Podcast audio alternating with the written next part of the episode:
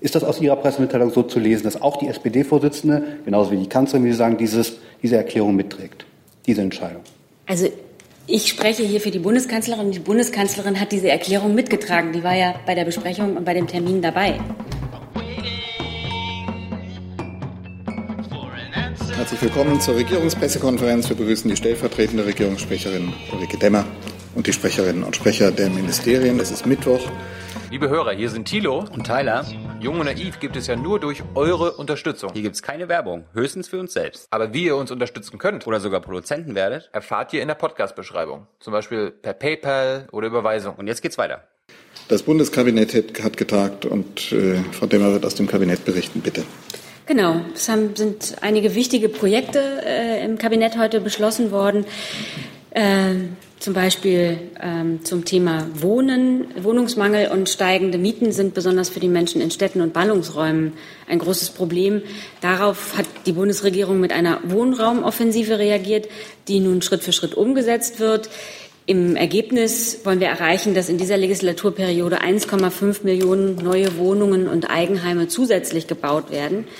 Das heute beschlossene Gesetz ist Teil dieser Offensive. Es setzt gezielt steuerliche Anreize, um verstärkt und zeitnah in den Mietwohnungsneubau zu investieren.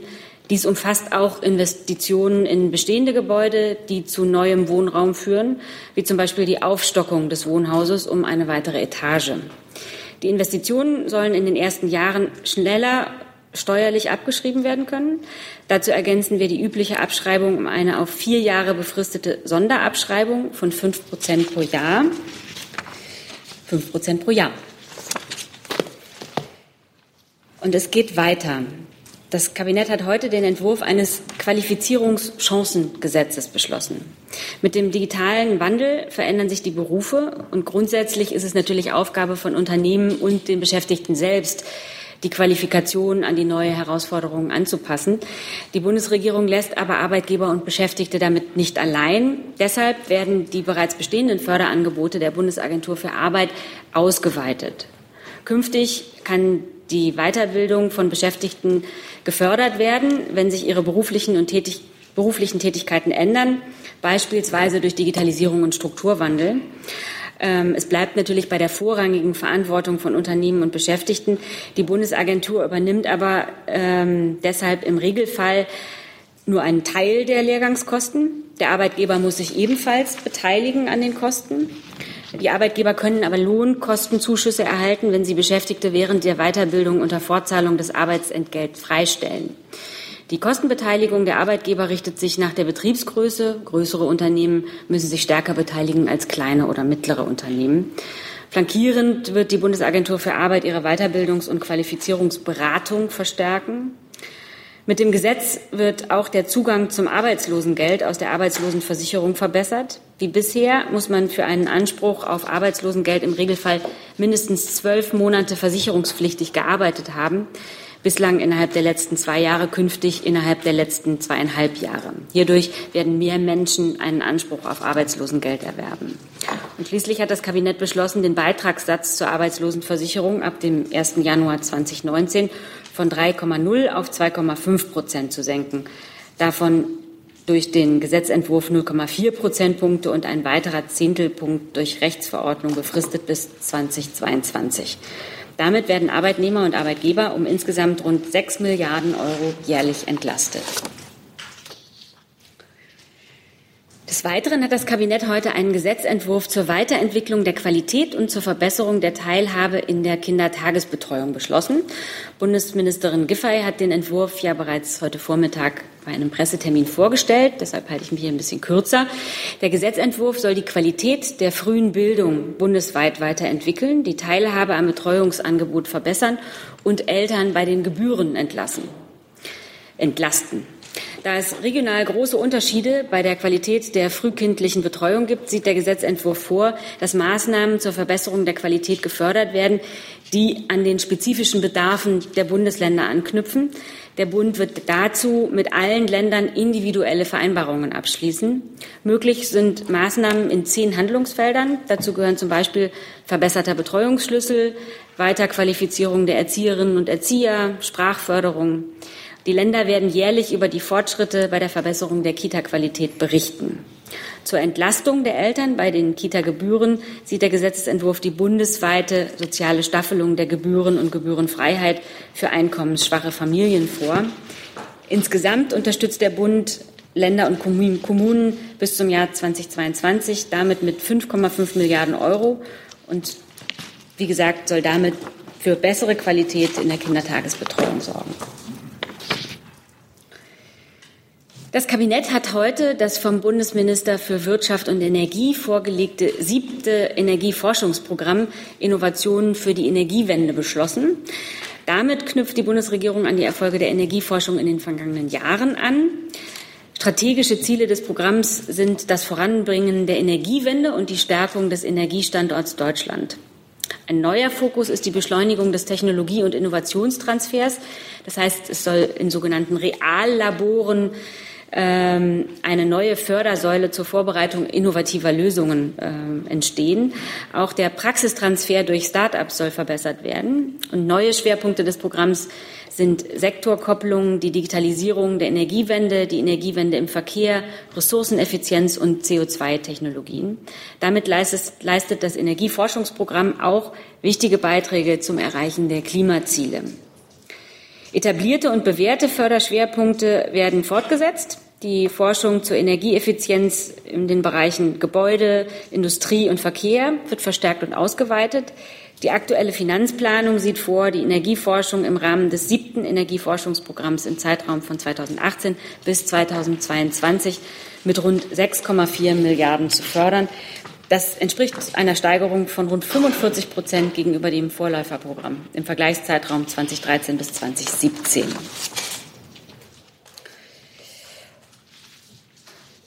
Und dann hat die Bundesregierung heute den Bericht Maßnahmen zur Verbesserung der Situation von Terroropfern beschlossen. Die bessere Unterstützung von Terroropfern ist ein zentrales Anliegen der Bundesregierung. Aus den Erfahrungen in der Betreuung der Opfer und Hinterbliebenen des Terroranschlags auf dem Berliner Breitscheidplatz und aus ihren Reaktionen und auch ihrer Kritik ähm, haben wir zahlreiche Lehren gezogen. Sowohl auf Bundes- als auch auf Länderebene sind davon bereits viele Maßnahmen ergriffen worden. Dazu gehört beispielsweise die Ernennung des Opferbeauftragten der Bundesregierung, des Mitglieds des Deutschen Bundestages, Professor Dr. Elgar, Professor Dr. Edgar Franke, ebenso wie die deutliche Erhöhung der Härteleistungen für Opfer von terroristischen Straftaten, die vorgesehene Einleitung einer Reform des sozialen Entschädigungsrechts und natürlich die weitere Verbesserung der Kommunikation bei der Identifizierung von Opfern. Die Bundesregierung wird den eingeschlagenen Weg fortsetzen und die Situation von Terroropfern weiter verbessern. Primäres Ziel bleibt aber natürlich, ähm, Terrorismus national und international wirkungsvoll zu bekämpfen und Terroranschläge zu verhindern. Der Bericht wird jetzt dem Deutschen Bundestag und dem Bundesrat zugeleitet. Die Bundesregierung hat, hat, heute der vom Bundesverkehrsminister vorgeschlagenen Einsetzung einer nationalen Plattform Zukunft der Mobilität zugestimmt. Der Beschluss setzt den Koalitionsvertrag um, der die Umgestaltung der nationalen Plattform Elektromobilität zu einer Plattform Zukunft der Mobilität vorsieht. In, auf dieser neuen Plattform Zukunft der Mobilität wird auch die im Koalitionsvertrag verankerte Kommission integriert, die bis Ende 2018 eine Strategie zur Zukunft der bezahlbaren und nachhaltigen Mobilität einschließt, einschließlich der Maßnahmen zur Zielerreichung des Klimaschutzplans 2050 für den Bereich Verkehr erarbeiten soll. Ziel der Plattform ist es, unter Einbeziehung von Politik, Wirtschaft und Zivilgesellschaft Handlungsempfehlungen zu entwickeln, die auch zukünftig eine bezahlbare, nachhaltige und klimafreundliche Mobilität sicherstellen. Den damit verbundenen Strukturwandel will die Bundesregierung aktiv begleiten und hiermit verbundene Chancen für die Sicherung der Wettbewerbsfähigkeit Deutschlands im globalen Markt nutzen. Unter dem Dach dieser Plattform werden ein Lenkungskreis und verschiedene Arbeitsgruppen eingerichtet. Der Lenkungskreis wird noch im September zu seiner konstituierenden Sitzung zusammenkommen. Unmittelbar danach nehmen die Arbeitsgruppen dann ihre Arbeit auf. Und damit habe ich ein volles Programm berichtet. Gut. Mag sein, dass noch andere Themen auf die Agenda kommen. Hier gibt es Fragen zu den Kabinettsthemen. Mal so pauschal in den Raum gefragt. Herr Essen fängt an. Ja, zum Thema Wohnrauminitiative. Äh, Frau Demmer, können Sie sagen, bei den 1,5 Millionen neue Wohnungen und äh, Eigenheime, wie viele davon sozial geförderte Wohnungen sein werden? Ähm, der Deutsche Mieterbund kritisiert ja die Wohnrauminitiative und sagt, es müssten mindestens 80 bis 100.000 sozial geförderte Wohnungen pro Jahr errichtet werden allein um zu kompensieren, was pro Jahr rausfällt, also nur um den äh, Also die Status Unterstützung der Länder beim sozialen Mietwohnungsbau ist ein eigener Förderstrang. Da müsste ich jetzt die Ressorts bitten um Details. Wer hilft? Frau Petermann. Ja, äh, so ganz äh, klar herauskristallisiert hat sich die Frage von mir noch nicht. Es geht wohl um die Kritik die äh, gerichtet wurde. Äh ich kann es gern versuchen mhm. zu präzisieren. Mich interessiert, ähm, wenn gesagt wird, 1,5 Millionen neue Wohnungen und Eigenheime sollen mit der Initiative gefördert werden. Wie viele davon werden gefördert oder fallen unter die Kriterien des sozialen Wohnungsbaus vor dem Hintergrund der Kritik des äh, Mietervereins, der gesagt hat, allein um den derzeitigen Stand an Sozialwohnungen zu halten, müssten pro Jahr 80 bis 100.000 Wohnungen neu gebaut werden, weil ja jedes Jahr welche rausfallen. Also wie viele sind von den 1,5 Millionen äh, sind neuer sozial geförderter Wohnungsbau? Soweit ich informiert bin, ist das die Summe, die für den sozialen Wohnungsbau äh, zur Verfügung gestellt wird. Insofern kann ich das jetzt nicht näher präzisieren. Aber Entschuldigung, wenn, also Sie sagen, die zwei Milliarden, die ausgegeben werden, um 1,5 Millionen neue Wohnungen und Eigenheime zu fördern, das sei alles sozialer Wohnungsbau? Nein, das, äh, Nein, das habe ich so nicht gesagt. Also ich würde, möchte das zurückstellen ja. und, und nachträglich okay, anliefern. Das. Hey. Werden denn davon auch, also mit dem Geld, Luxuswohnungen gebaut werden können? Sozialer Wohnungsbau sind keine Luxuswohnungen. Ja, es geht ja offenbar nicht nur um sozialen Wohnungsbau, sondern auch um äh, den Bau, den Investoren zum Beispiel ansteuern können. Hat Frau Demmer ja gerade erzählt, dass Investoren gefördert werden. Und die bauen ja liebend gerne Luxuswohnungen. Ja. Bitte, das Finanzministerium. Das konkrete Gesetz, jetzt nicht um die Wohnung, Wohnungsbauinitiative per se kann ich jetzt nicht, nicht sprechen, aber äh, dieses konkrete Gesetz, was heute vom Kabinett beschlossen wurde, mit Blick auf äh, die Einführung einer, einer ähm, besonderen steuerlichen Abschreibungsmöglichkeit äh, ist in der Ausgestaltung so vorgesehen, dass gerade nicht äh, Luxusbauten, Luxuswohnungen damit gefördert werden können, sondern damit diese steuerliche, besondere steuerliche Abschreibungsmöglichkeit überhaupt in Anspruch genommen werden kann, äh, darf, dürfen die Baukosten sozusagen nicht über 3000 Quadrat, Euro pro Quadratmeter liegen und davon werden auch nicht die ganze Summe gefördert. Also das ist mit Blick auf angespannte Wohnungslagen mit Sicherheit keine Luxus das ist keine Luxuswohnung. Das ist mit Blick auf, diese, auf dieses Instrument, was ein Teil äh, einer, einer umfassenden Strategie ist, über die sich, glaube ich, am Freitag äh, die Bundesregierung gemeinsam mit Ländern und Kommunalvertretern äh, ja auch erst unterhalten wird und da die umfassende Wohnraumstrategie vorstellen wird, ist das aber ein Teil, ein eine Maßnahme dieses Pakets, was heute vom Kabinett beschlossen wurde. Und mit Blick sozusagen darauf die steuerliche Ab Abschreibungsmöglichkeiten, da wurde klar Vorsorge getroffen, dass das eben keine Luxuswohnungen, jetzt mal ganz flapsig ausgesprochen, sein können. Zusatzfrage, Herr Jung, dann Herr Zweigler. Frau Demmer, weil Sie gerade davon gesprochen hatten, was versteht denn die Bundesregierung unter bezahlbaren Mietwohnungen? Ist das dasselbe wie eine Sozialwohnung? Sie alle hier kennen das Problem, dass in Ballungsräumen äh, Wohnungen äh, immer teurer geworden sind, in, in, die Mietpreise immer teurer geworden sind. Und da gibt es keine feste Größe. Da müsste ich jetzt auch wieder die Ressorts äh, bemühen. Aber äh, es geht darum, für eine große, für durchschnittliche Haushalte bezahlbaren Wohnraum zu schaffen. Weitere Aufklärung? kann jetzt nur für diese steuerliche, solche steuerliche Maßnahmen sprechen und nicht, und nicht sozusagen für, für sämtliche wohnungspolitische Maßnahmen. Ähm, Es ist ganz klares Ziel, bezahlbaren Lohn zu schaffen, die kleine und mittlere Einkommen äh, bezahlen können. Ähm, das ist das klare Verständnis, was auch im Koalitionsvertrag zum Ausdruck gebracht wird. Ich bin aufgrund, da ich nicht sozusagen hier vom wohnungspolitischen Fach bin, nicht damit vertraut, welche Abgrenzung der, der, der Mieterverbund zieht. Also was, ob bezahlbaren Wohnraum für ihn nur äh, Sozialwohnungen sind oder nicht, da bin ich schlichtweg überfragt. Aber das äh, ist jetzt auch nicht richtig Zuständigkeit des BMF an dieser Stelle. Können Sie noch ich was kann, Nein, ich kann an dieser Stelle nichts ergänzen. Ich möchte nur darauf hinweisen, dass am Freitag der Wohngipfel stattfinden wird mit der Bundeskanzlerin, dem, dem Bundesinnenminister und dem Bundesfinanzminister. Das sind die Einladenden. Und äh, dort werden auch diese Fragen besprochen werden. Deswegen möchte ich auch dem jetzt an dieser Stelle nicht vorgreifen. Die Fragen, die jetzt kamen zur Erklärung, äh, stehen vielleicht auch vor dem Hintergrund, dass wir hier heute Morgen äh, Mieter- und Sozialverbände okay. zu Gast hatten, die sich sehr kritisch geäußert haben. Und von daher bestimmt auch im Namen des Vorstandes die Einladung, wenn der zuständige Bundesminister oder der zuständige Staatssekretär bereit sind, auch vor dem Gipfel hier nochmal hier zu uns zu kommen, gern auch zu einem Briefing. Hiermit ist die Einladung ausgesprochen. Herzlichen Dank. Schlüsselfaktor, also für, die, für den bezahlbaren Wohnraum, nochmal zur Erläuterung, ist ja der Schlüsselfaktor, dass es mehr Wohnungen gibt. Und da gibt es jetzt eben diverse Vorhaben, das zu unterstützen. Herr Zweigler und dann Herr Hessen. Ja, das Stichwort war, kam von Ihnen, Herr Dettin, der zuständige Staatssekretär. Frau Bittermann, ich hätte gern gewusst, nach den Umstrukturierungen, die Ihrem, Ihrem Hause anstehen, wer ist denn dann der zuständige Staatssekretär?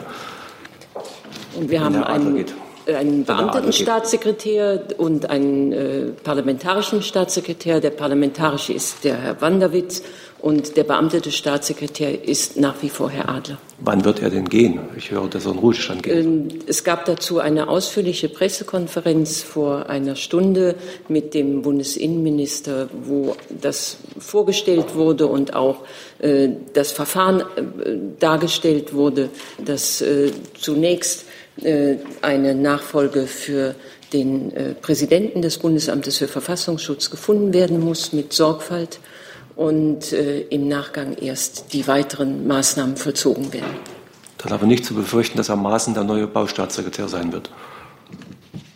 Auch dazu hat der Bundesinnenminister Stellung genommen und äh, Herr Maaßen wird nicht den Bereich äh, Bau ähm, verantworten. Herr Jessen schließt direkt daran an, äh, Frau Petermann, das, was der Minister vorhin vorgestellt hat, war ja, dass er gesagt hat, der Bereich Bau, der bisher eigenständiger Bereich bei Herrn Adler war, wird der Zentralabteilung Herrn Engelke äh, zugeordnet. Welches Signal äh, geht davon aus, wenn ein bisher für so wichtig gehaltener Bereich, dass er einen eigenen Staatssekretär bekommt?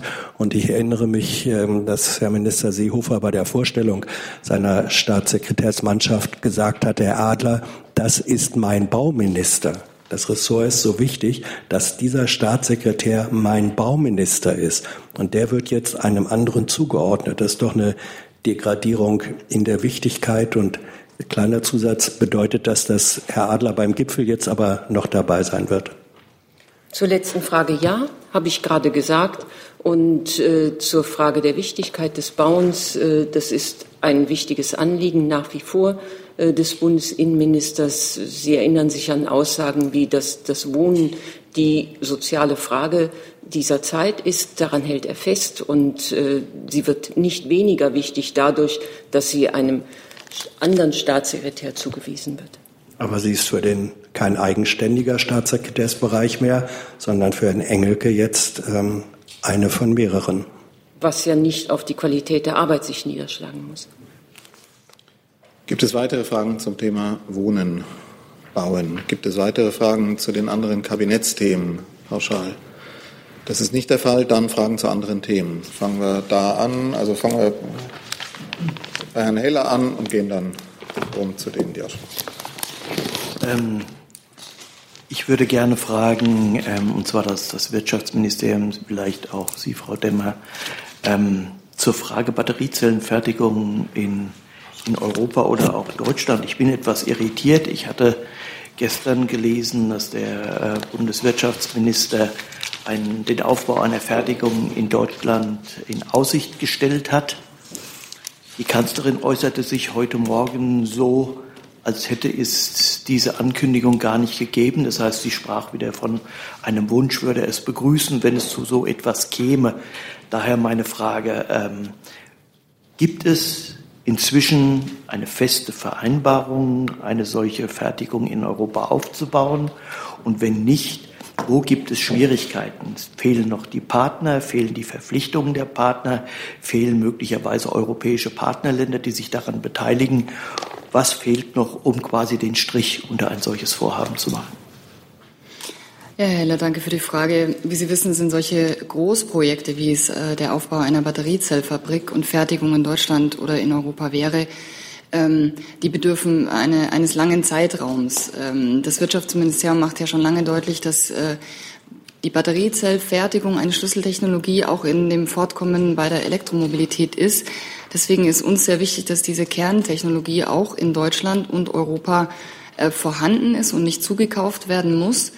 Äh, Minister Altmaier führt zahlreiche Gespräche in diesem Zusammenhang auf EU-Ebene, aber auch mit anderen EU-Mitgliedstaaten. Sie haben vielleicht mitbekommen, dass er gestern auch sich mit Kommissar äh, Sefcovic, aber auch mit Kommissarin Vestager dazu unterhalten hat.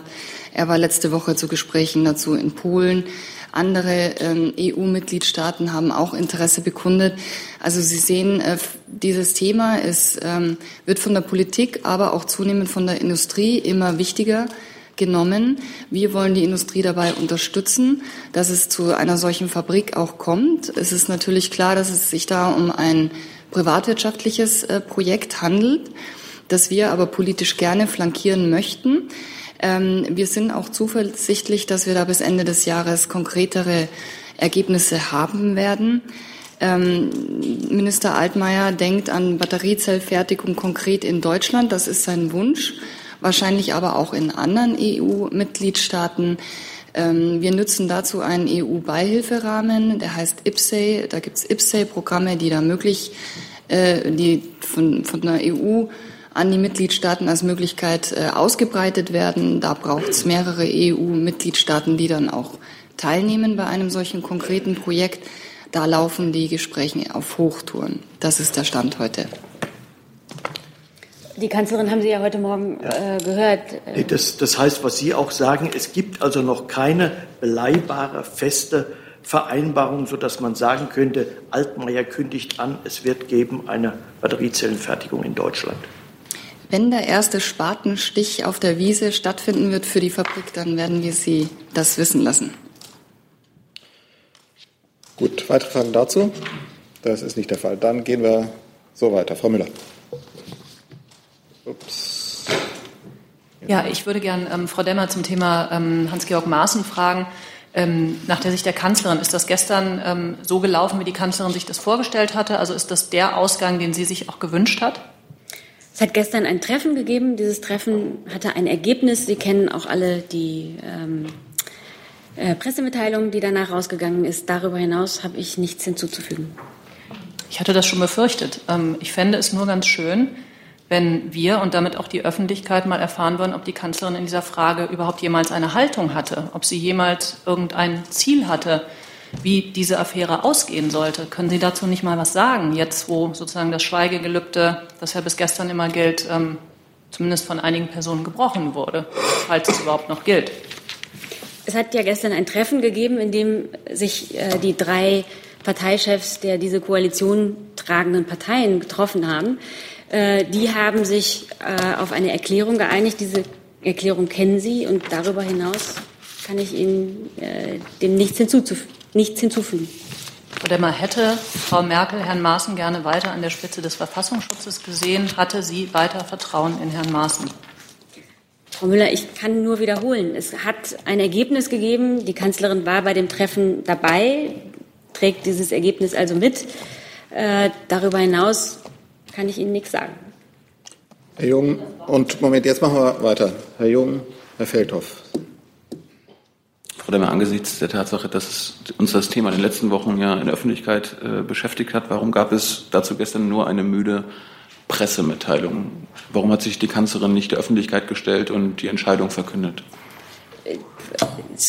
Geht hier um eine Entscheidung, die zu dritt getroffen worden ist. Er hätte auch zu dritt ähm, machen können. Also. Und der Innenminister hat dazu heute ja eine Pressekonferenz gegeben. Ja, das ist aber nicht die Frage. Die, die Kanzlerin hat das ja hier mit, mitentschieden. Wir wissen ja gar nicht, was sie da, äh, ob sie da, ob ihr das alles egal war, weil sie da uns da nicht zu so sagen wollen. Ich will wissen, warum die Kanzlerin sich nicht der Öffentlichkeit gestellt hat und warum sie ihre, ihr BPA vorschickt und eine kleine Pressemitteilung verschickt. Die drei Parteispitzen haben sich darauf geeinigt, diese Erklärung rauszugeben. Darüber hinaus gibt es nichts zu sagen. Und die Details hat der Bundesinnenminister in einer Presseerklärung bekannt gegeben. Herr Feldhoff, oder wollten Sie was ergänzen, Frau Petermann? Nein, in der Presseerklärung, wenn ich das richtig in Erinnerung habe, wurde ja auch schon angekündigt, man hatte sich darauf verständigt, dass der Bundesinnenminister am heutigen Tag dazu die Details äh, erläutern wird. Und es betrifft ja auch seine Zuständigkeit, sein Ressort. Herr Feldhoff. Frau Demmer, aber offenbar ist es ja das Thema so wichtig gewesen, dass die drei Parteivorsitzenden, diese Koalition tragenden Parteien, äh, dieses Thema gemeinsam beraten mussten. Deswegen ist es ja nicht ganz unwichtig, was die anderen Parteivorsitzenden möglicherweise dazu denken und nicht nur der CSU-Vorsitzende und Bundesinnenminister, von dem wir seine Position jetzt kennen. Ähm, was auch nicht ganz klar ist, weil auch dazu die andere tragende Partei, die SPD, sich nicht klar verhält, jedenfalls nicht der Generalsekretär heute Morgen im Deutschlandfunk, ähm, ob die SPD-Vorsitzende diesem diesen, wie Sie sagen, Beschluss ausdrücklich mitgetragen hat. Ist das aus Ihrer Pressemitteilung so zu lesen, dass auch die SPD-Vorsitzende, genauso wie die Kanzlerin, wie Sie sagen, dieses, diese Erklärung mitträgt, diese Entscheidung? Also ich spreche hier für die Bundeskanzlerin. Die Bundeskanzlerin hat diese Erklärung mitgetragen. Die war ja bei der Besprechung und bei dem Termin dabei.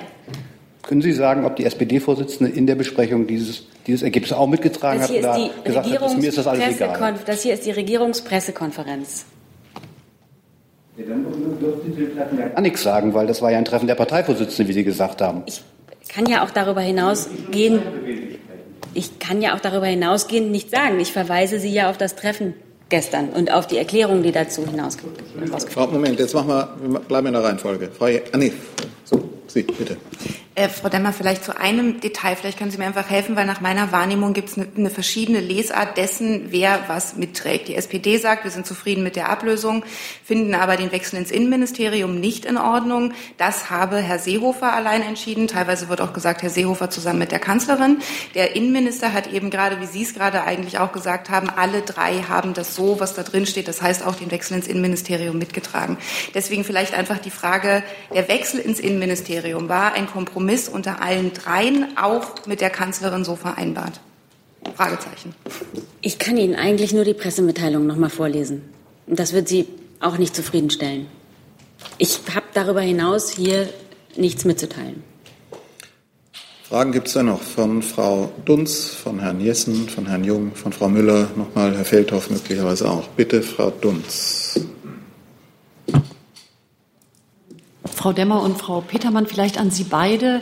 Diese Lösung gestern, die sollte ja diese Regierungskrise beenden. Ist das jetzt aus Ihrer Sicht der Fall oder äh, passiert im Moment nach Ihrer Einschätzung, was Sie mitkriegen, gerade das Gegenteil, dass die nächste Runde eröffnet ist damit? Also ich habe jetzt hier, ich habe leider nicht auf die Uhr geguckt, aber ich habe bestimmt zehn Minuten vorgetragen, was diese Bundesregierung gerade an wirklich wichtigen Projekten für dieses Land erarbeitet hat. Ähm, das waren äh, lange Prozesse in, in Teilen, das sind wichtige Projekte, die alle betreffen und, oder eine große Bandbreite äh, betreffen. Das heißt, es gibt einen großen Beleg dafür, dass diese Bundesregierung sehr konstruktiv zusammenarbeitet. Frau Petermann, können Sie was dazu sagen? Ich habe dem nichts hinzuzufügen. Dann habe ich äh, noch eine Nachfrage, bitte. Ähm, Frau Petermann, können, Herr Seehofer hat, glaube ich, gerade keinen genauen Zeitraum genannt für die Entscheidung über ähm, den neuen Verfassungsschutzpräsidenten oder Präsidentin. Kann man es so einordnen vor oder nach der bayerischen Landtagswahl? Ich sehe überhaupt keinen Zusammenhang zur bayerischen Landtagswahl, und zwar in aller Ernsthaftigkeit. Das ist eine ganz wichtige Behörde, das Bundesamt für Verfassungsschutz. Ich glaube, jeder, der sich äh, die Presse liest und sich mit den Themen der öffentlichen Sicherheit befasst, weiß, wie es um die Sicherheit in diesem Land bestellt ist und äh, wie wichtig diese Aufgabe ist äh, des Bundesamtes, des Präsidenten des Bundesamtes für Verfassungsschutz. Und das erfordert eine sorgfältige Auswahl eine, einer Fachfrau oder eines Fachmannes, äh, die die Zeit erfordert, die es dafür braucht. Und äh, es steht in keinem Zusammenhang mit der bayerischen Landtagswahl. Wir machen die Reihenfolge. Frau Müller, Herr Jessen, Herr Jung und dann geht die nächste Runde weiter. Frau Demmer, Sie müssen mir schlicht und einfach nochmal erklären, warum möchte die Bundeskanzlerin nicht, dass irgendjemand weiß, wie sie sich in dieser Sache positioniert hat? Die Bundeskanzlerin hat sich doch positioniert. Sie hat an dem Gespräch teilgenommen und es gibt ein Ergebnis. Und dieses Ergebnis kennen Sie alle. Ja, aber es gibt Wege zu einem Ergebnis und auf dem Weg zu einem Ergebnis positionieren sich unterschiedliche Leute. Und es ist sehr wichtig zu erfahren, wie dieses Ergebnis zustande gekommen ist. Es tut mir leid, ich kann Ihnen nur sagen, was das Ergebnis dieses Treffens war. Und darüber hinaus kann ich Ihnen nichts mitteilen. Herr Jessen, dann Herr Jung. Sie haben ja referiert, wie der Entscheidungsprozess war, wie die Entscheidung über die Veröffentlichung äh, gewesen ist. Das bedeutet, ähm, dass die Federführung für diesen Prozess eindeutig bei Herrn Seehofer äh, lag. Denn nicht die drei sind vor die Presse gegangen, auch nicht aus ihrer Funktion heraus, sondern es wurde gesagt, Presseerklärung, das ist der Beschluss und alles nähere morgen von Herrn Seehofer. Also Herr Seehofer war, können Sie das bitte bestätigen, der tatsächlich federführende in diesem Prozess und Frau Petermann, ähm, konkrete Frage. Herr Seehofer hat vorhin bei der Pressekonferenz gesagt, dass äh, im Hinblick auf Herrn Adler die Ablösung sozusagen des SPD-Mannes äh, in der Staatssekretärsriege, dass diese Konsequenz in der Besprechung gestern allen Beteiligten klar gewesen sei. Bedeutet das, dass äh, gestern Herr Seehofer explizit gesagt hat, ähm, angekündigt hat, wir, ich, oder wir übernehmen Herrn Maaßen als Staatssekretär und dafür geht Herr Adler in den Ruhestand. Hat er das so gesagt? Also ich vorneweg kurz, äh, ich möchte mir Ihre Analyse ausdrücklich nicht zu eigen machen. Äh, der Bundesinnenminister hat äh, über die jeweiligen Zuständigkeiten und den neuen Zuschnitt in seinem Ministerium heute Bericht erstattet. Und so war es gestern verabredet und auch angekündigt. Petermann. Ich schließe mich dem an. Ähm, die Verkündung lag, äh, wurde heute so vollzogen. Äh, ich war bei dem Gespräch nicht dabei äh, und kann deshalb nicht referieren aus dem Gespräch und dazu auf Ihre Frage keine Antwort geben. Könnten Sie versuchen, das nachzureichen, weil da war die Formulierung des Ministers heute eben leider etwas vage. Denn wenn er sagte, die Konsequenzen waren alle, allen Beteiligten klar, dann ist das etwas anderes, als wenn er sagt, ich habe da klar gesagt, wer seinen Posten dann räumen muss, wenn ein neuer reinkommt. Könnten Sie das noch eruieren? Äh, nein, äh, das sage ich an dieser Stelle in dieser Deutlichkeit. Äh, die drei Parteivorsitzenden haben gestern kundgetan, äh, was sie darüber sagen möchten. Und äh, der Minister hat das heute auch getan. Und die Äußerungen stehen für sich und die werde ich auch nicht weiter vertiefen. Jo. Frau Demmer, könnten Sie erläutern, wie die Causa Maßen heute im Kabinett besprochen wurde? Was gab es da für Stimmen? Gab es Unmut oder gab es Stillschweigen dazu? Äh, und können Sie vielleicht erläutern, wie oft so ein Staatssekretär für Bundespolizei, Cyber- und Informationssicherheit und öffentliche Sicherheit, wie oft der so am Kabinettstisch sitzt, zum Beispiel mit Frau Merkel? Wird er jetzt auch künftig mit Frau Merkel zusammenkommen? Ähm, Nein, wird er nicht. Also ähm, die beamteten Staatssekretäre nehmen nicht an der, äh, in der Regel nicht an der Kabinettssitzung teil und ansonsten sind Kabinettssitzungen vertraulich. Darf ich nochmal? Zusatz? Das heißt, die Causa Maaßen war heute überhaupt nicht Thema im Kabinett oder Sie wollen uns nicht verraten, ob das Thema war? Die Kabinettssitzungen sind vertraulich. Darf ich noch eine Frage an Frau Petermann stellen? Frau Petermann, wenn er jetzt Staatssekretär für Bundespolizei, Cyber und Informationssicherheit werden soll, wird er dann auch zuständig sein für Fake News und was ist unter Informationssicherheit da zu verstehen? Weil er hat ja Fake News verbreitet, beziehungsweise ist daran schuld und hat jetzt nicht gerade für Sicherheit in, in Sachen Information gesorgt. Das passt zwar schön in die Frage, aber äh, ich würde das Thema jetzt hier nicht vertiefen wollen, denn äh, wie die detaillierte äh, Organisation im BMI in dem neuen Zuschnitt aussehen wird, wird zurzeit noch noch äh, geprüft und erörtert. Das ist ja äh, ein, eine recht komplexe Materie. Klar ist nur, die Fachaufsicht über das Bundesamt für Verfassungsschutz wird von Herrn Engelke wahrgenommen und ver verantwortet. Der Kollegin Frau Müller, dann Frau Dunz und Herr Feldhoff. Gabel, Neue Berliner Redaktionsgesellschaft. Eine Frage an Frau Petermann. Ich verstehe nicht ganz, wieso noch kein Nachfolger oder keine Nachfolgerin äh, von Herrn Maaßen vorgestellt oder benannt wurde. War man denn im Ministerium so überrascht, dass es zu diesem Wechsel kommt?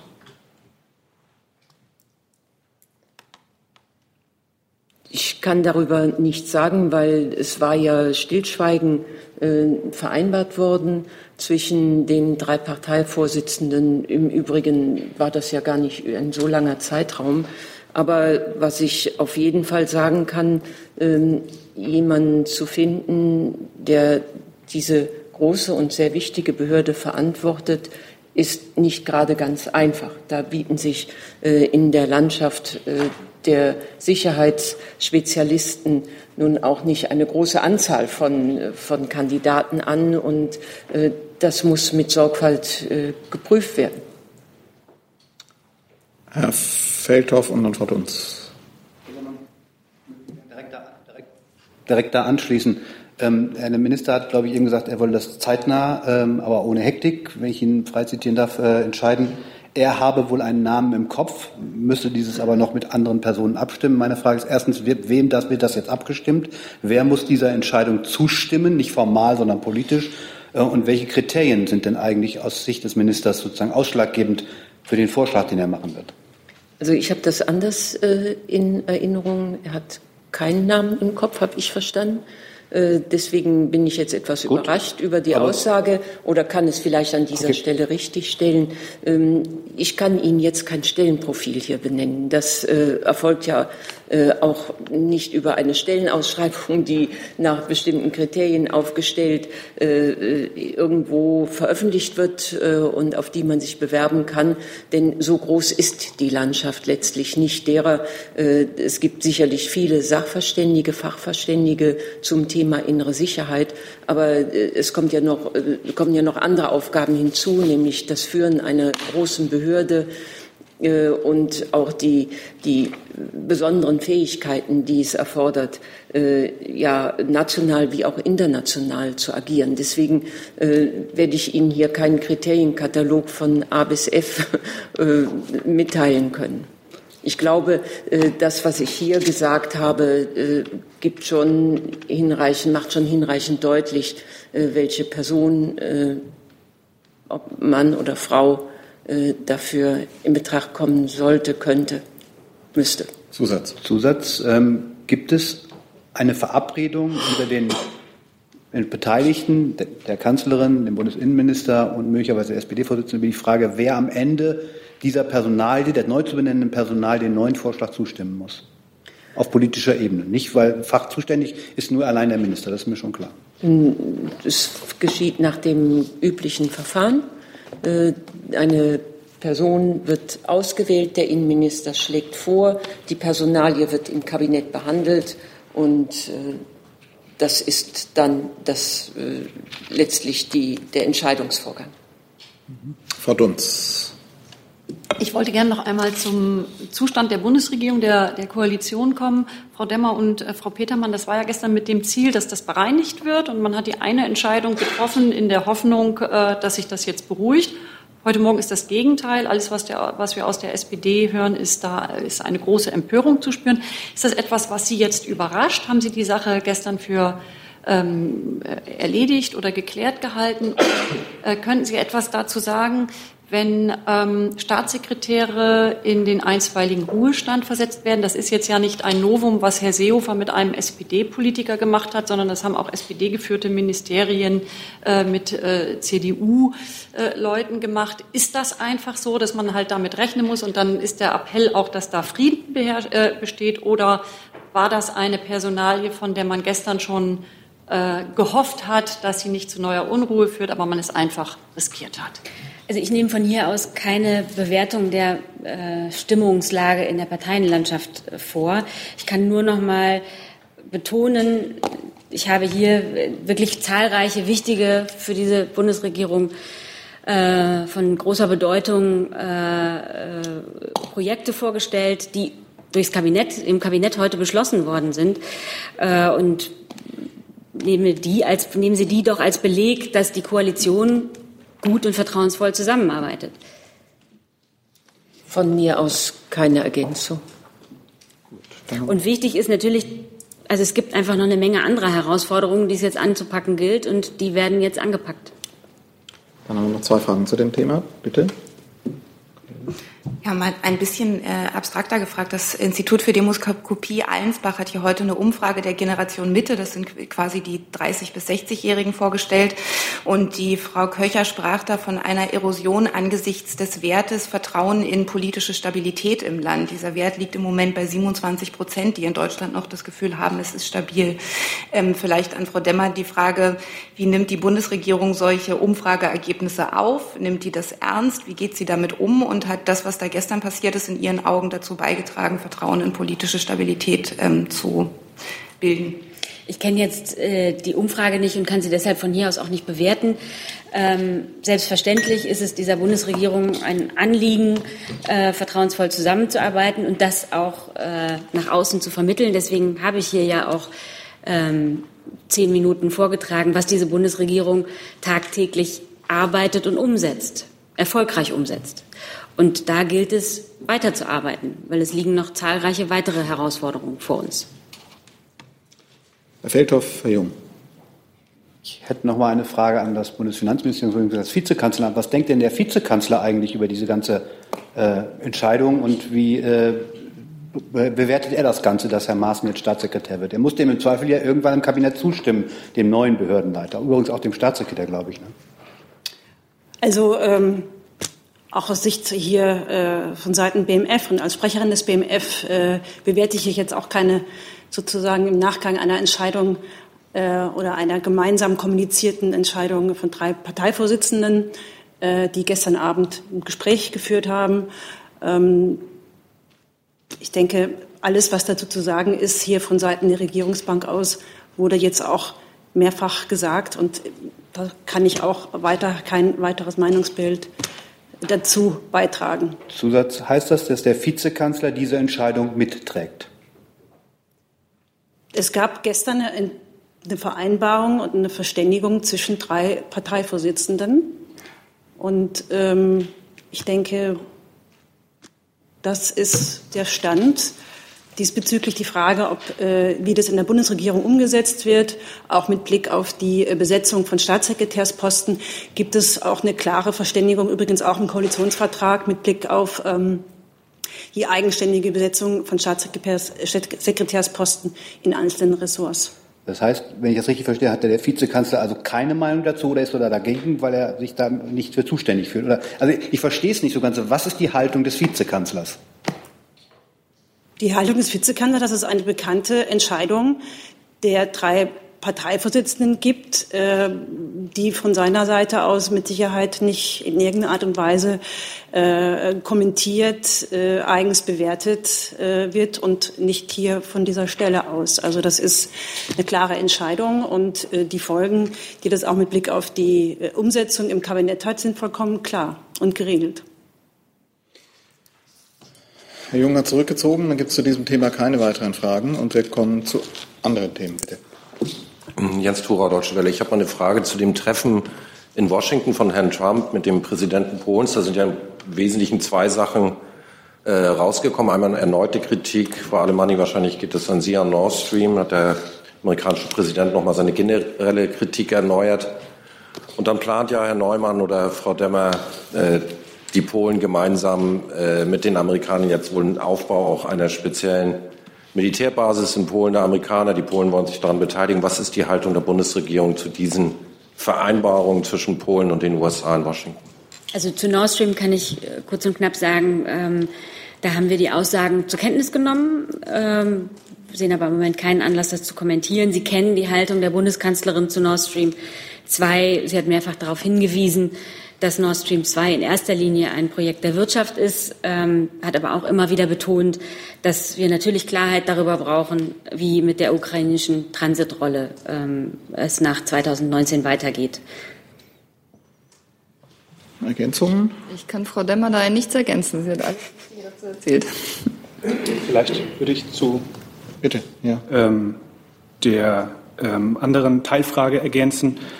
Ähm, also wir haben das gestern ähm, auf Basis dessen, was in der Pressekonferenz gesagt wurde, zur Kenntnis genommen.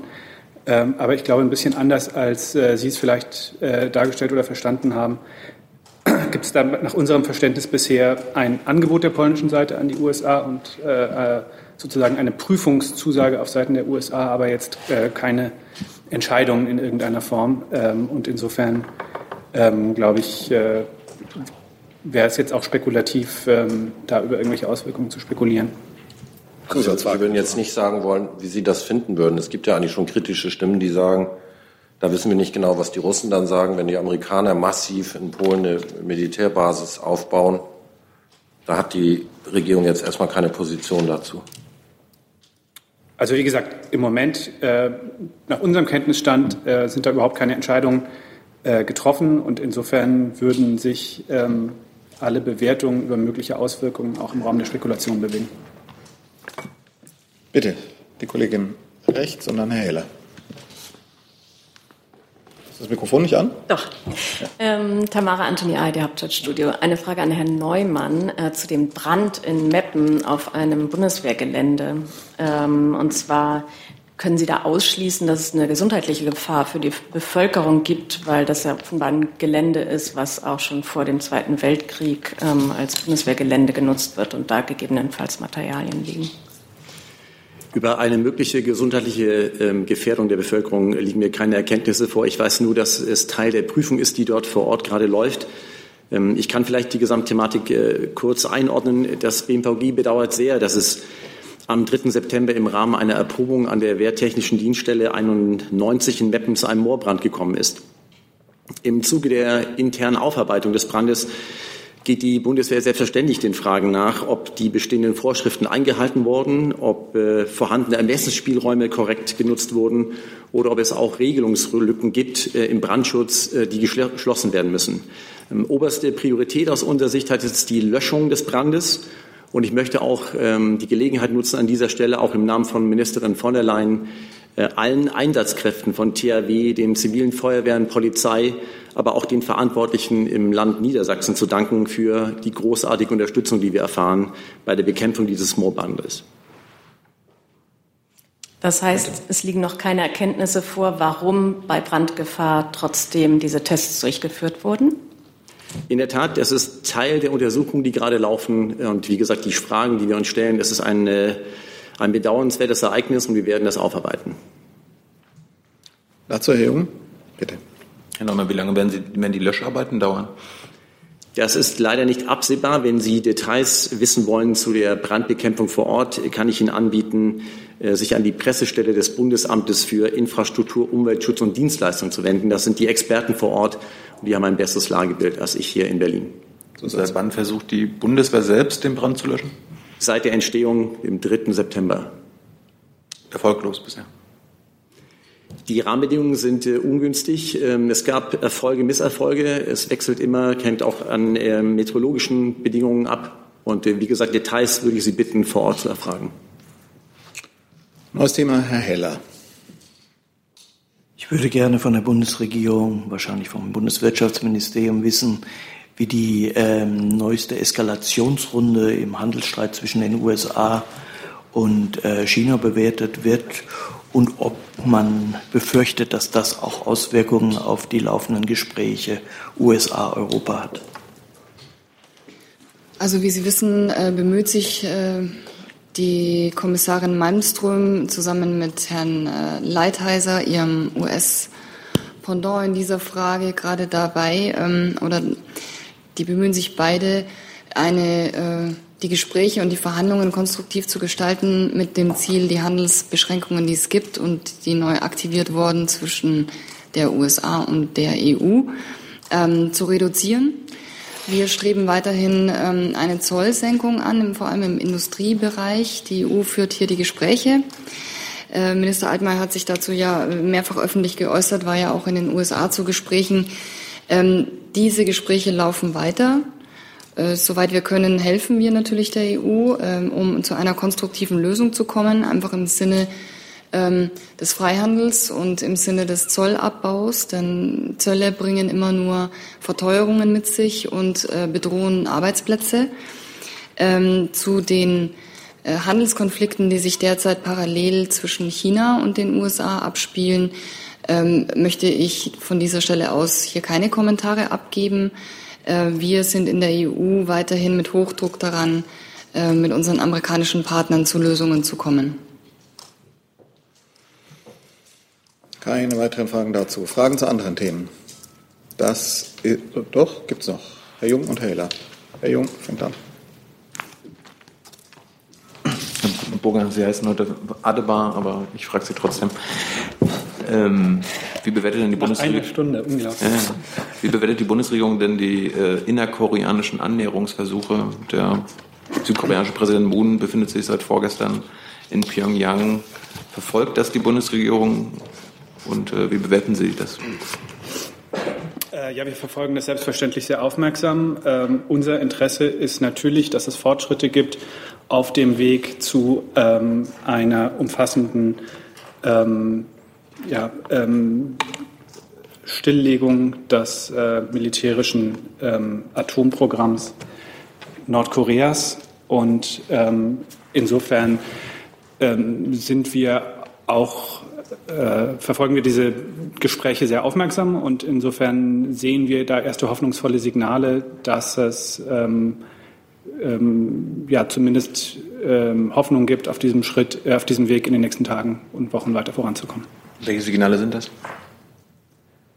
Also wenn Sie sich die äh, öffentlich verkündeten Ergebnisse des Gipfels anschauen, dann gibt es dort Ankündigungen, die wir noch nicht im Einzelnen bewerten können, weil wir die Details äh, bisher auch noch nicht kennen.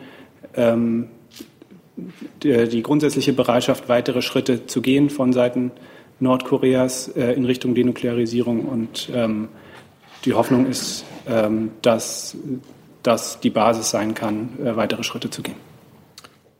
Herr Heller. Ich habe noch mal ein Thema, was auch die letzte Woche schon gespielt hat, aufgrund neuer Informationen auch das Wirtschaftsministerium gefragt, vielleicht auch andere Ministerien wie äh, Innen- oder Finanzen. Sieht die Bundesregierung eine Notwendigkeit, sich ähm, ein, neue finanzielle Möglichkeiten, einen Finanztopf oder ähnliches zu schaffen, um Übernahmeversuche, unliebsame Übernahmeversuche von Firmen abzuwehren mit einem eigenen Reservoir an Finanzmitteln?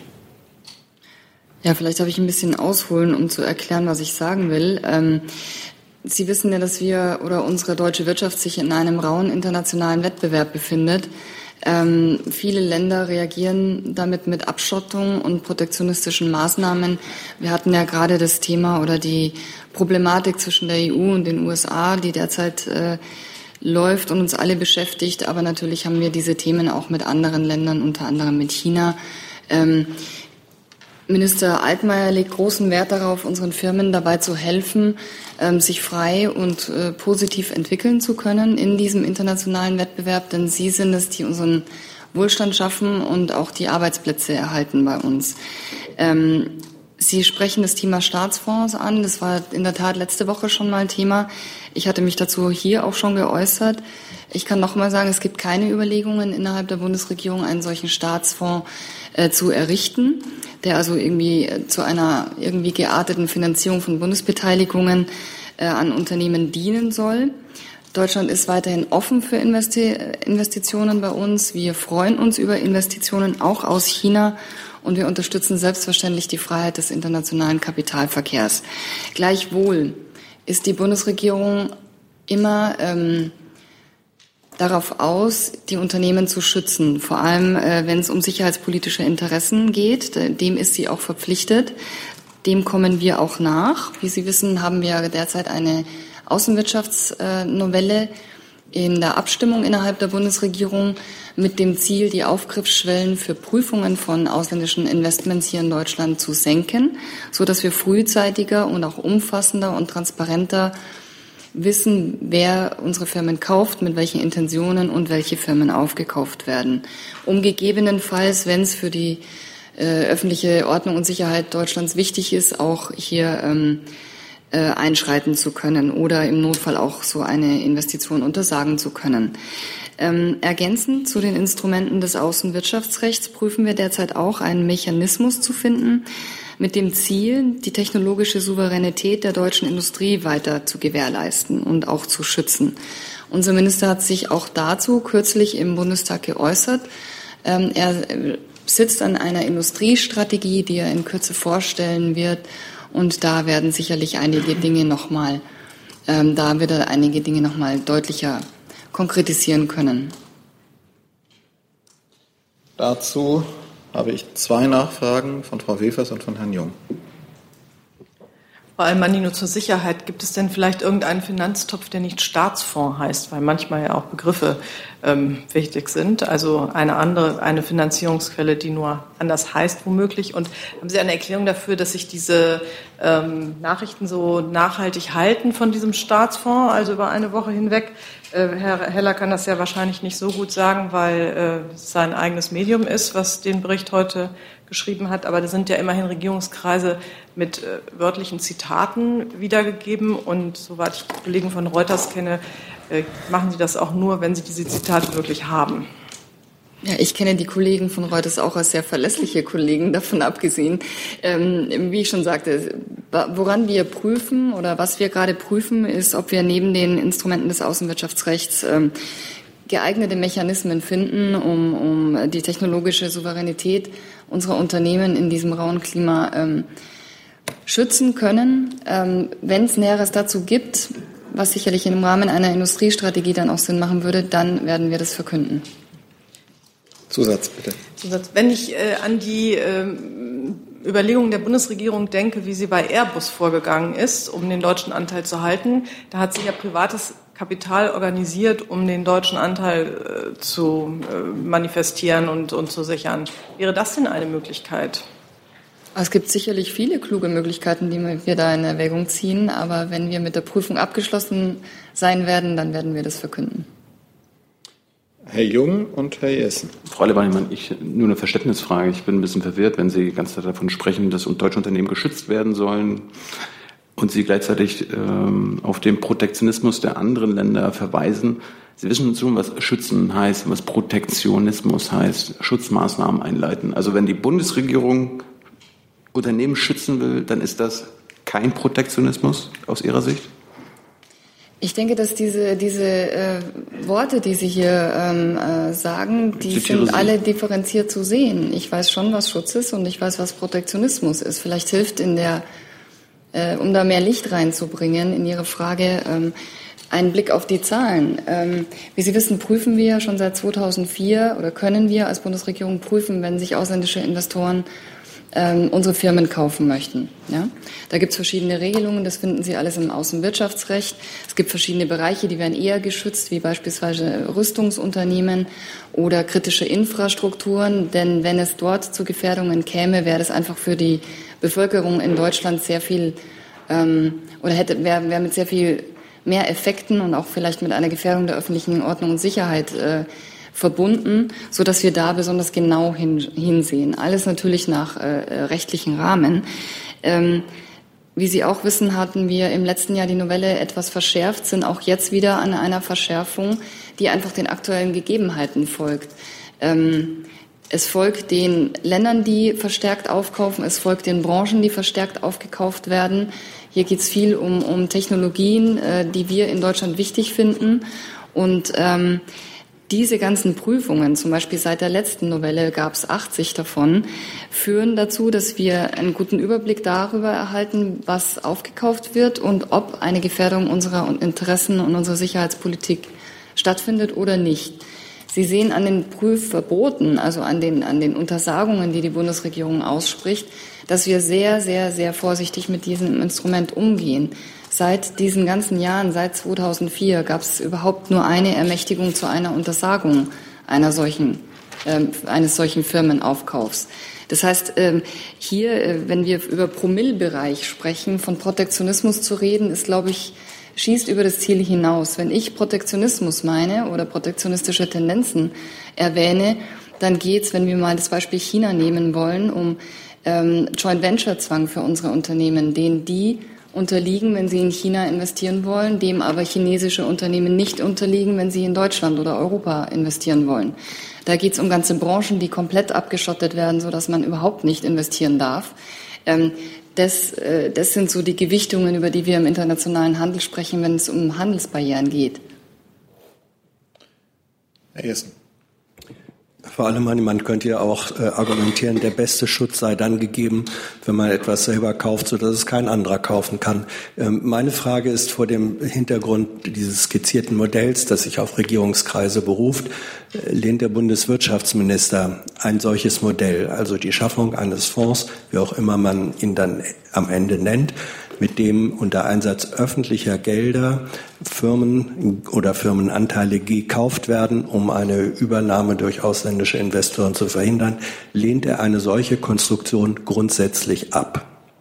Der Minister lehnt gar nichts ab, wie Sie äh, ersehen können, ähm, wie die Bundesregierung zu solchen möglichen Beteiligungen steht. Äh, können Sie vielleicht im BMF-Bericht, in dem jährlichen der Bundesbeteiligung, nachlesen. Der Bund, die Bundesregierung erhält ähm, eine Vielzahl von Beteiligungen. Ich sage hier nur Telekom oder andere. Äh, auch aktuell gibt es den Fall von 50 Hertz, den hatten wir auch hier hinlänglich äh, besprochen. Natürlich kann es im Einzelfall und je, nach, je nachdem, wie sich die Situation ergibt, äh, für den Bund Sinn machen, ähm, sich zu beteiligen. Die, äh, die, die mediale Berichterstattung von letzter Woche tendierte aber zur Schaffung eines reinen Staatsfonds zum Aufkauf von Firmen. Und dazu, äh, das kann ich Ihnen dementieren. So, ich habe noch eine Frage von Herrn Jessen. Mit Blick auf die Zeit würde ich die als letzte Frage zulassen und dann haben wir noch einen letzten Punkt auf der Agenda. Äh, Herr Heller. Eigentlich schon. Ne? Ähm, ich würde gerne noch mal nachfragen, und zwar ähm, nicht das Wirtschaftsministerium, sondern zum Beispiel Ministerien, die besonders engagiert im Bereich der Sicherheit sind, sprich das Verteidigungsministerium und das Innenministerium.